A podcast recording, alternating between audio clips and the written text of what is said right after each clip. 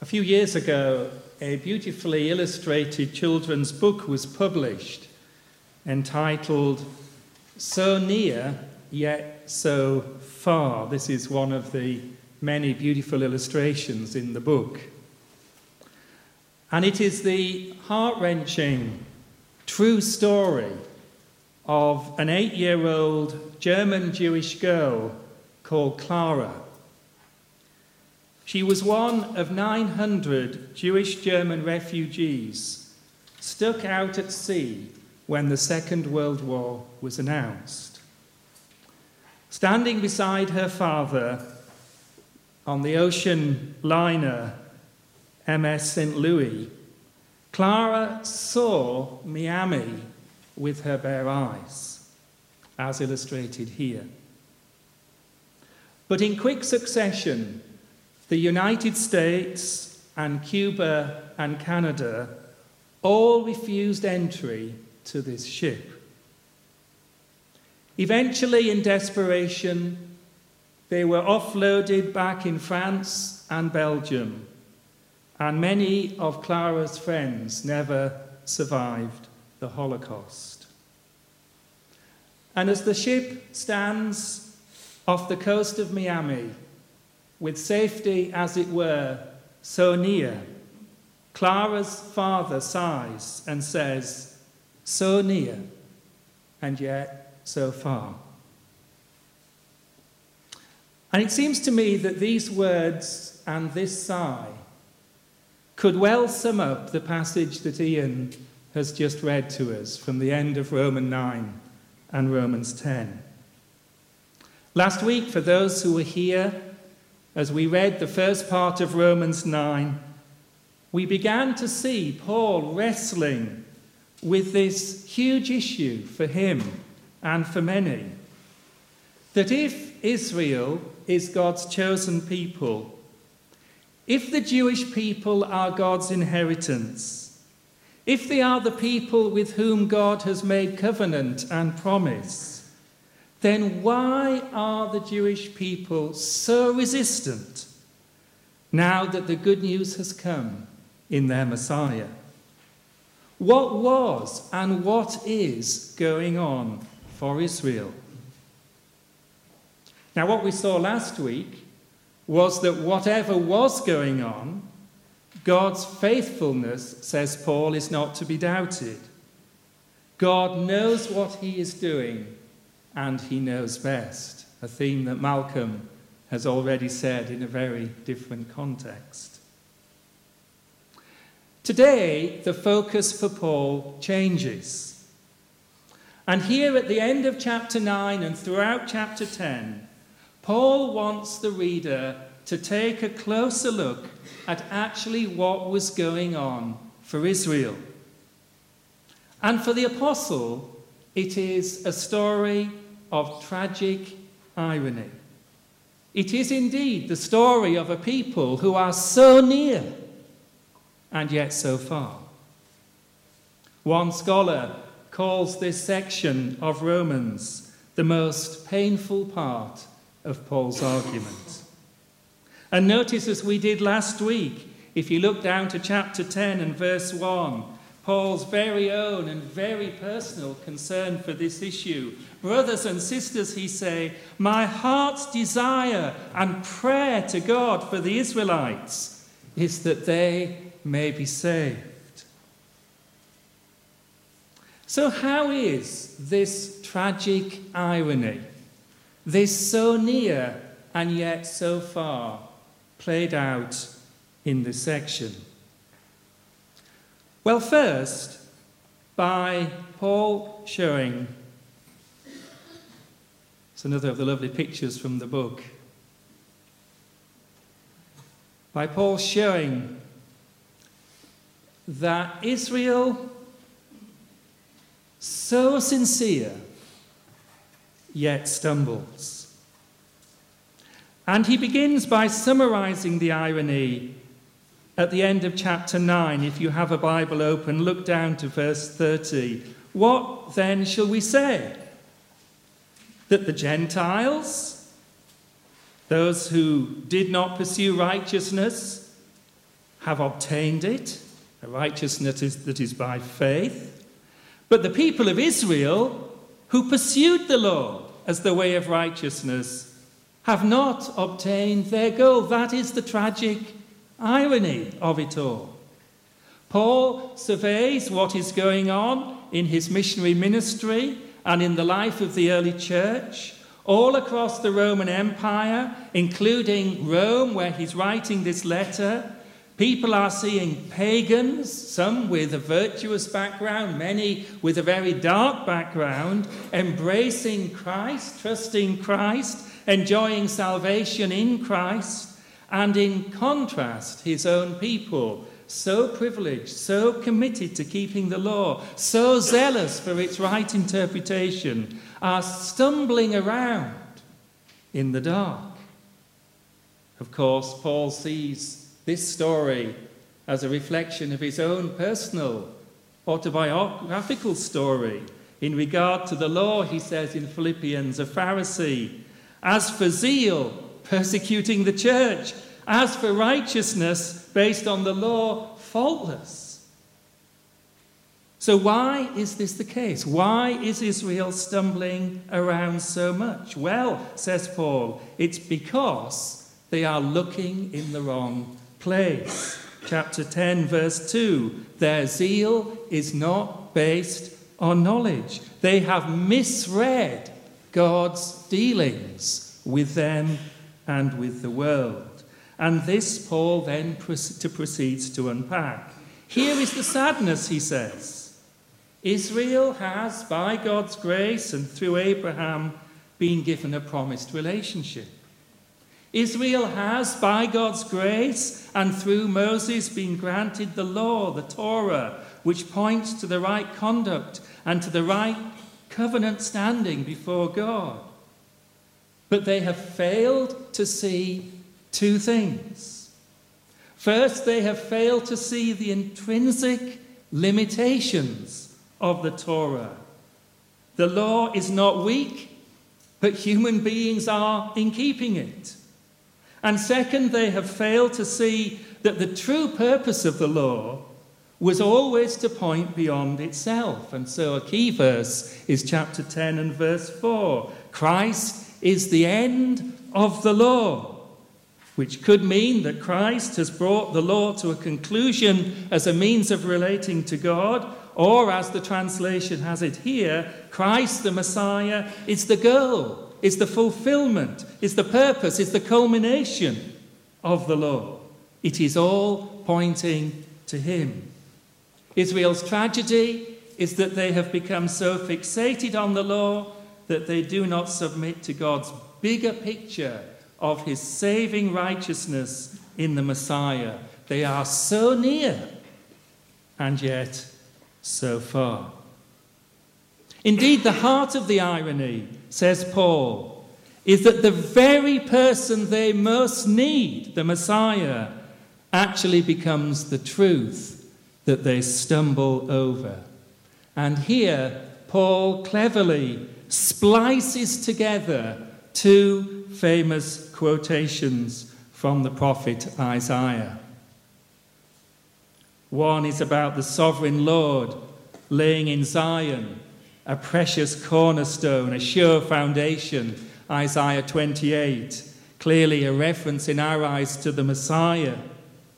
The other is a reference to a stone that will make people stumble, a rock that will make people fall, Isaiah 8. And he puts the two together. And so in verse 33 of chapter 9, he quotes it in a composite way See, I lay in Zion a stone that causes people to stumble, and a rock that makes them fall, and the one who believes in him will never be put to shame. They are taking offense the tragedy is at the very one who could save them from shame.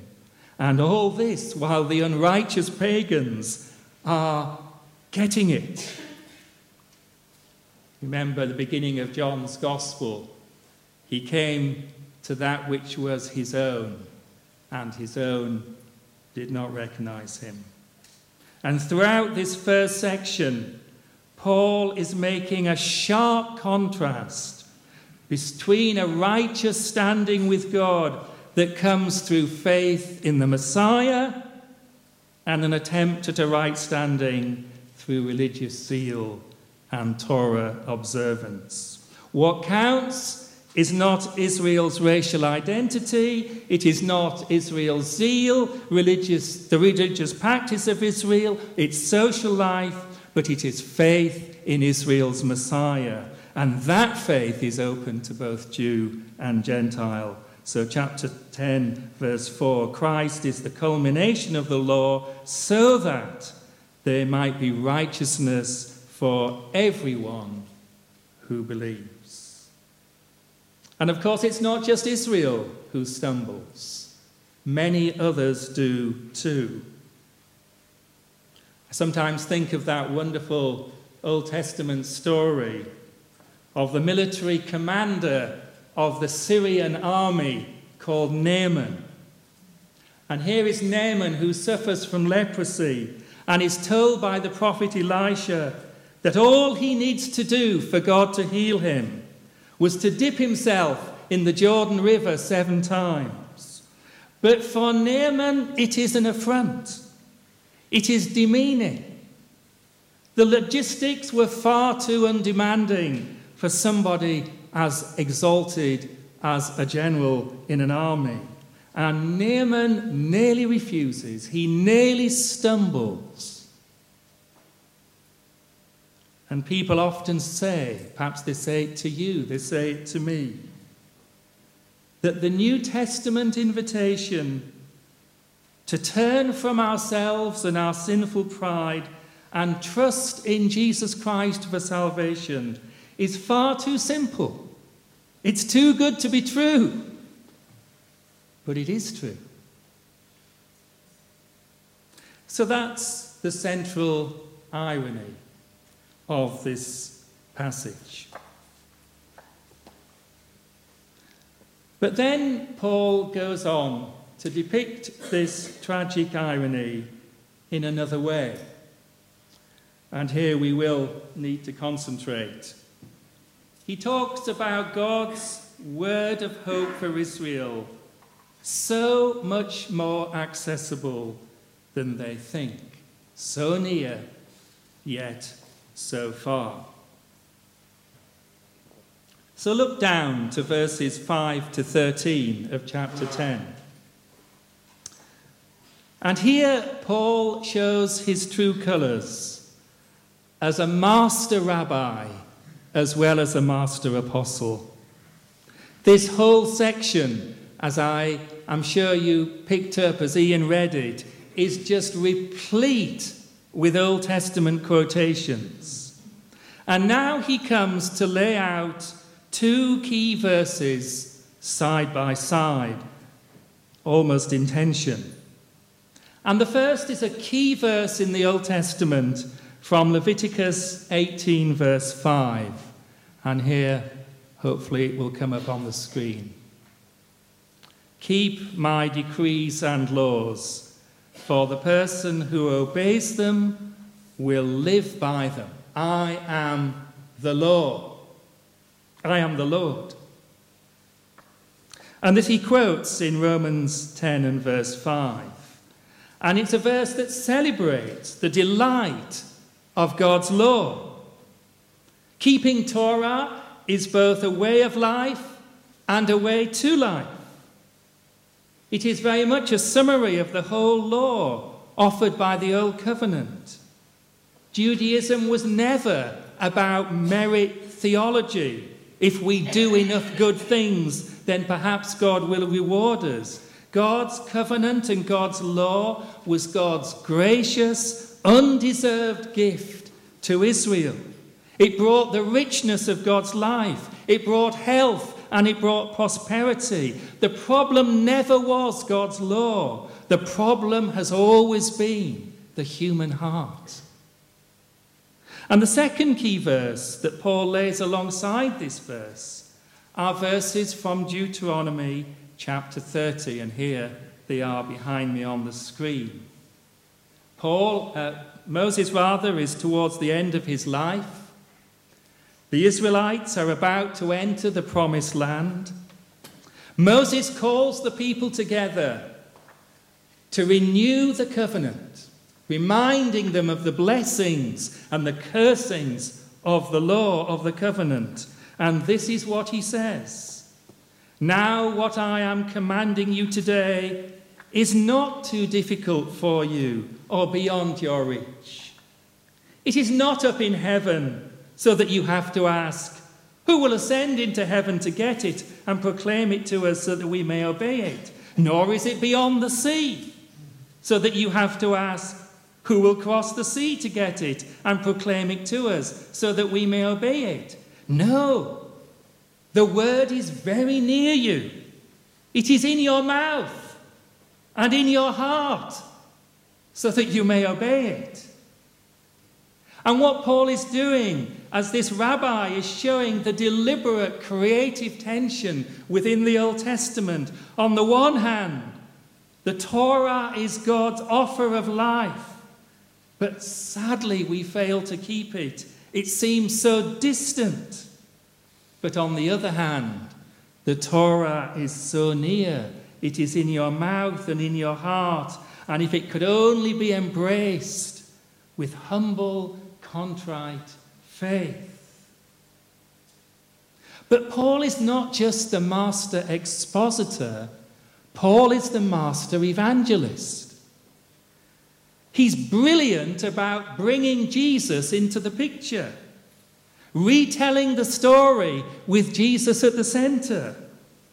And so, if you look in your Bibles at Romans 10, verse 5 to 9, you will see that into this text of Deuteronomy, Paul interjects statements about Jesus. This word is not too high for you to reach, as if you have to bring Christ down from heaven. He's already come in the incarnation. This word is not too deep, as if you have to go down into Hades.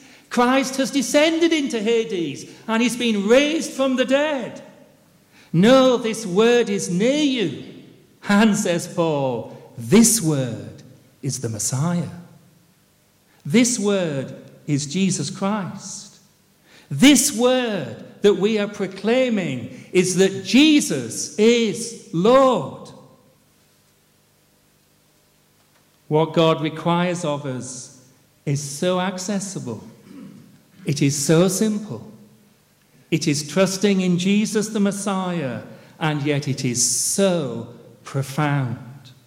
Whether you are a Jew, or whether you are an Arab on the phone with Malcolm, we are to confess with our lips, one and all, that Jesus is Lord.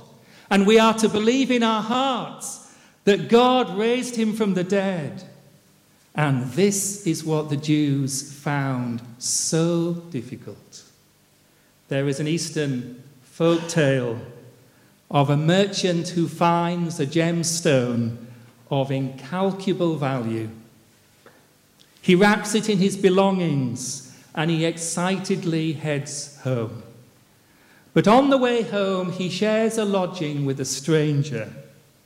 And it soon becomes clear that this stranger recognizes that this merchant has something of great value in his possession. So every time the merchant leaves his room, the stranger ransacks his possessions to find what it is that he has.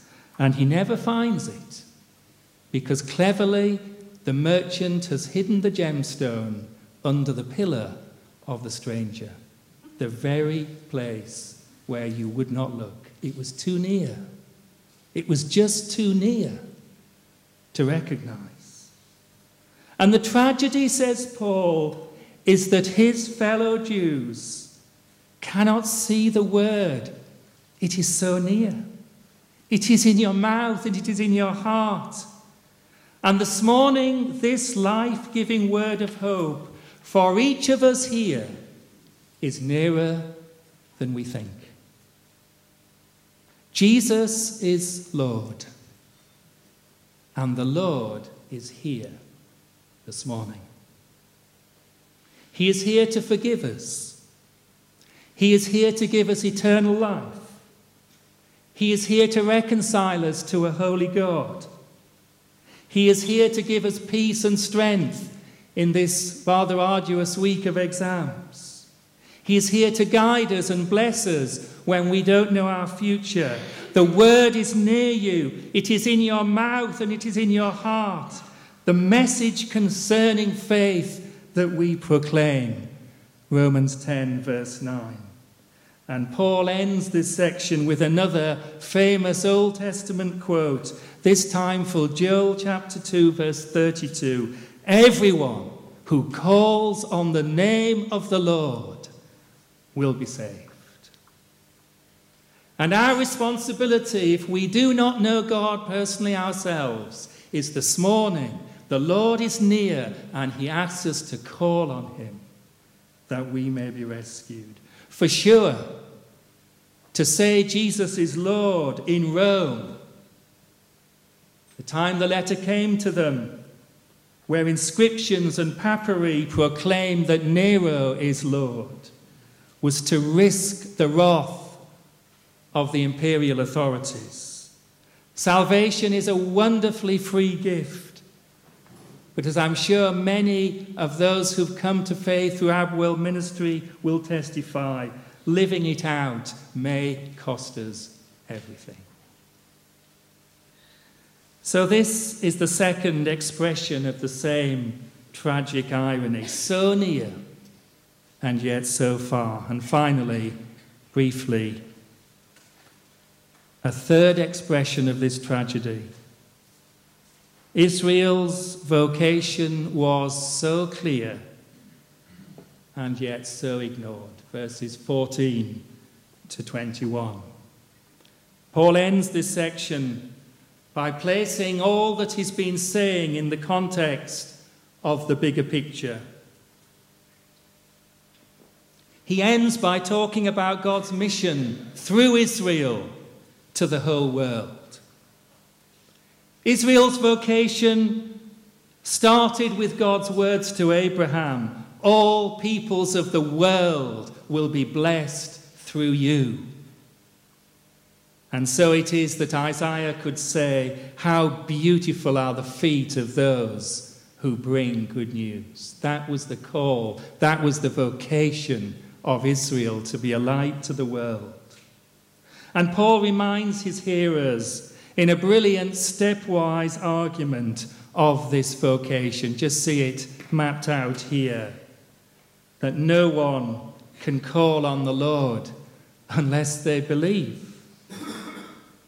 And they can't believe unless they have heard about Jesus. And they'll never hear, they'll never hear unless someone tells them. And this was Israel's vocation. And of course, it is ours at the school gate, in the rector's cafe, at the office, over our neighbour's fence. But Israel never fully understood it. And Paul presses the point if you look at verse 18. Is it perhaps that Israel never heard? No. Psalm 19, verse 4 says, God God's claims have gone throughout the world. Well, is it that they never quite understood? They never quite got it. No, in their own Hebrew scriptures. And here Paul again quotes Deuteronomy. What God is up to has been clearly spelt out. The nations will come to believe so that eventually there may be jealousy in Israel and they will turn back to God. No, the real issue, the tragedy, is that Israel is just stubborn. And so Paul ends this passage with this poignant image quoted here from Isaiah 65. All day long I held out my hands to a disobedient and obstinate people. I wonder if Paul is here evoking an image of Jesus on the cross with his hands wide open. Of course, this is not going to be Paul's last word about Israel. And next week in chapter 11, we're going to see much more. But it is a sobering image with which to finish this morning. So near and yet so far.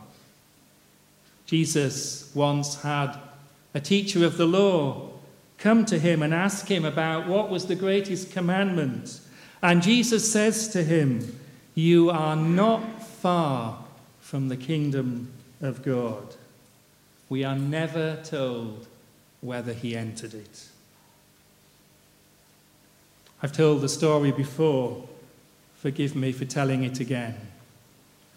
But it's the story of Albert Camus, the French philosopher and writer who in the 1950s in Paris was befriended by an American Methodist minister who came to Paris each summer for a summer pastorate. And the two of them became friends. They had lunch together often. And at one point, Camus confesses to the minister, I am searching for something I do not have, something I am not sure I can even define. I wonder if that's how you feel this morning. And on another occasion, he said the words on the screen To lose one's life is a little thing, but to lose the meaning of life, to see our reasoning disappear, is unbearable. And Camus was so near. He even contemplated and talked with Howard Mumma, the pastor, about baptism. But he never, as far as we know, committed his life to Jesus Christ. And tragically, on January the 4th, 1960, he was killed in a car crash. Sometimes people ask me for a definition of what it is to be a Christian. And I guess we couldn't better the words of Paul here in Romans 10.